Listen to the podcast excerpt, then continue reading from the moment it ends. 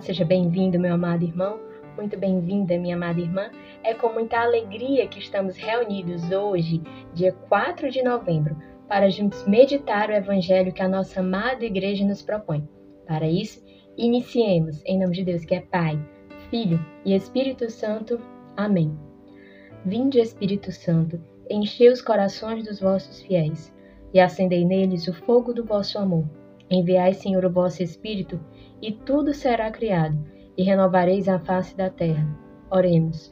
Ó Deus, que instruíste os corações dos vossos fiéis, com a luz do Espírito Santo, fazei que apreciemos retamente todas as coisas, segundo o mesmo Espírito, e gozemos sempre de sua consolação. Por Cristo, Senhor nosso. Amém.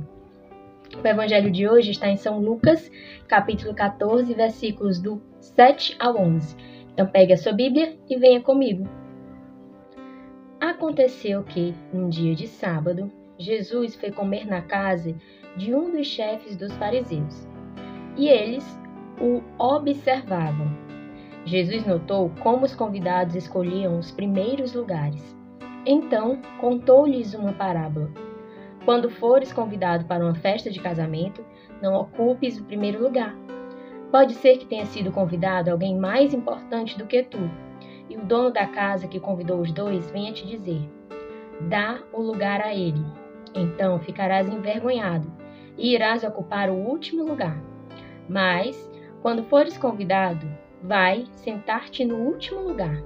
Assim, quando chegar quem te convidou, te dirá: Amigo, vem mais para cima, e isto vai ser uma honra para ti diante de todos os convidados porque quem se eleva será humilhado, e quem se humilha será elevado. Estas são para nós palavra da salvação. O evangelho de hoje inicia nos chamando a atenção que os fariseus observavam Jesus.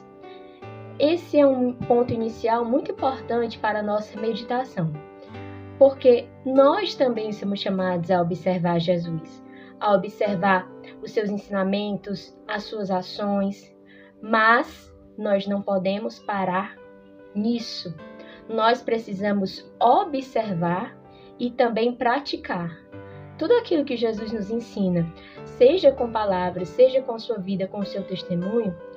Todo católico precisa também observar e praticar, replicar, reproduzir na vida.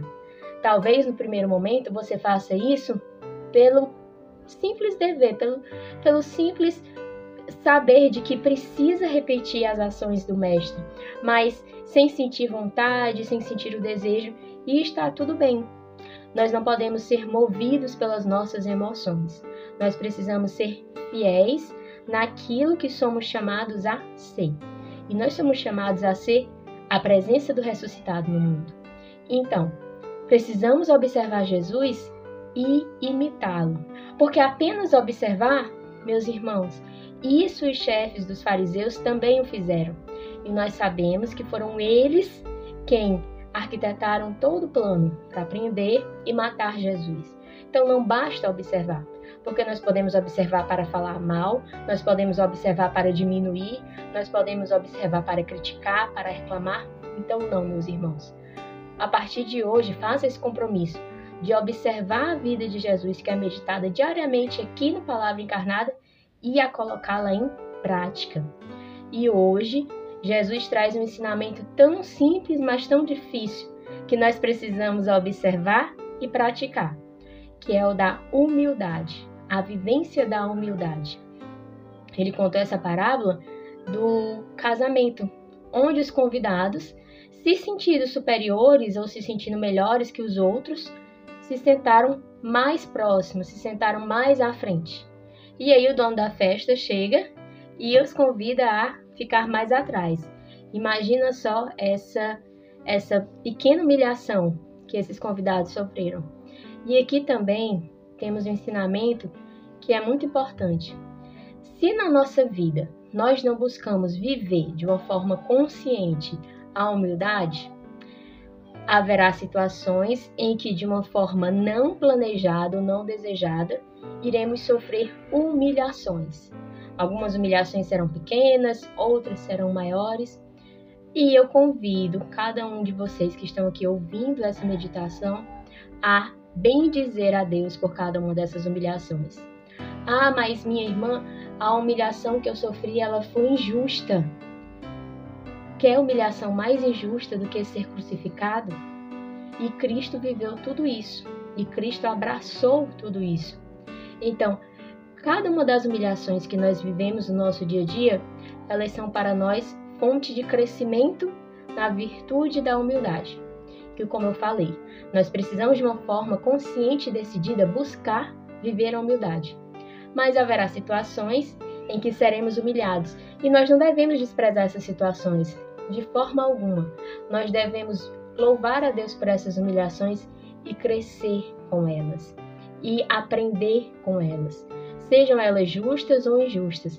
Que essas humilhações elas venham para matar a soberba, o orgulho, a vaidade, a prepotência que ainda existem em nossos corações. Mas não vamos ficar apenas esperando que as humilhações aconteçam.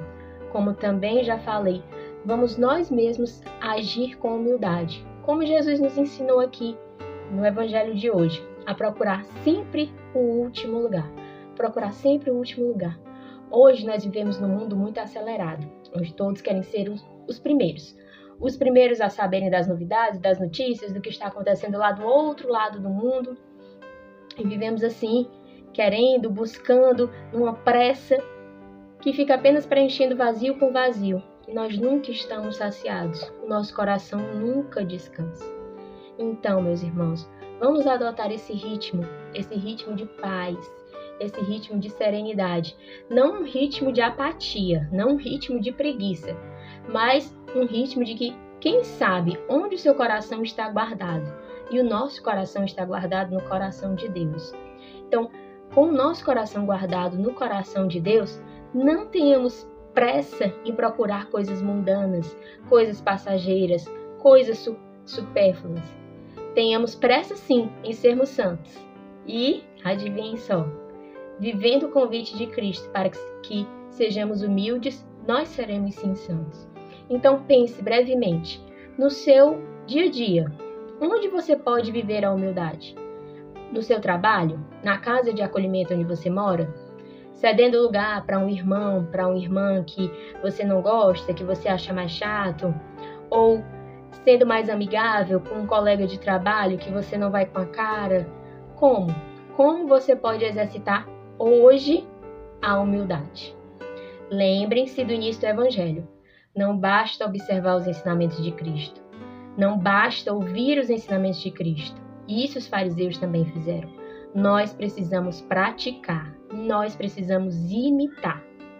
Então, peçamos a intercessão da Virgem Maria para que no dia de hoje nós possamos viver a humildade, como nosso Senhor nos ensina e nos chama. Com Maria sempre, Ave Maria, cheia de graça, o Senhor é convosco. Bendita sois vós entre as mulheres, bendito é o fruto do vosso ventre, Jesus. Santa Maria, Mãe de Deus, rogai por nós, pecadores, agora e na hora de nossa morte. Amém.